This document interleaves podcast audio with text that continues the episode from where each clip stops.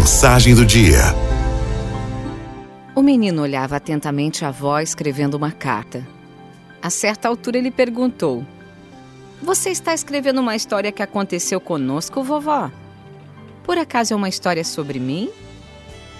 A avó parou a carta, sorriu e respondeu ao neto: Estou escrevendo sobre você, sim, é verdade. Mas mais importante do que as palavras é o lápis que eu estou usando. Sabe, Neto, eu gostaria que você fosse como ele quando crescesse. O menino olhou para o lápis, intrigado, não viu nada de diferente, nada de especial, e disse para a vó: Mas, vó, esse lápis é igual a todos que eu já vi na minha vida. E ela respondeu: Tudo depende do modo como você olha as coisas. Tem cinco qualidades nesse lápis que, se você conseguir mantê-las, será sempre uma pessoa em paz. Primeira qualidade: você pode fazer grandes coisas, mas nunca deve esquecer que existe uma mão que guia os seus passos. Esta mão nós a chamamos de Deus e ele sempre deve conduzi-la em direção à sua vontade.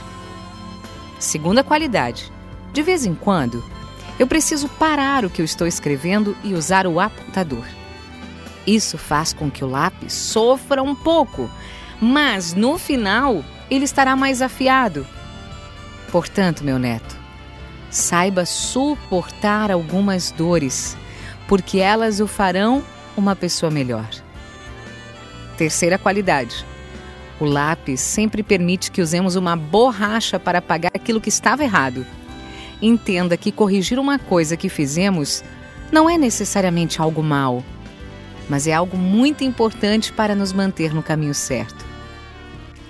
Quarta qualidade: o que realmente importa no lápis não é a madeira ou sua forma exterior, mas o grafite que está dentro. Portanto, cuide sempre daquilo que acontece dentro de você e cultive uma vida interior. Finalmente, meu neto, a quinta qualidade do lápis.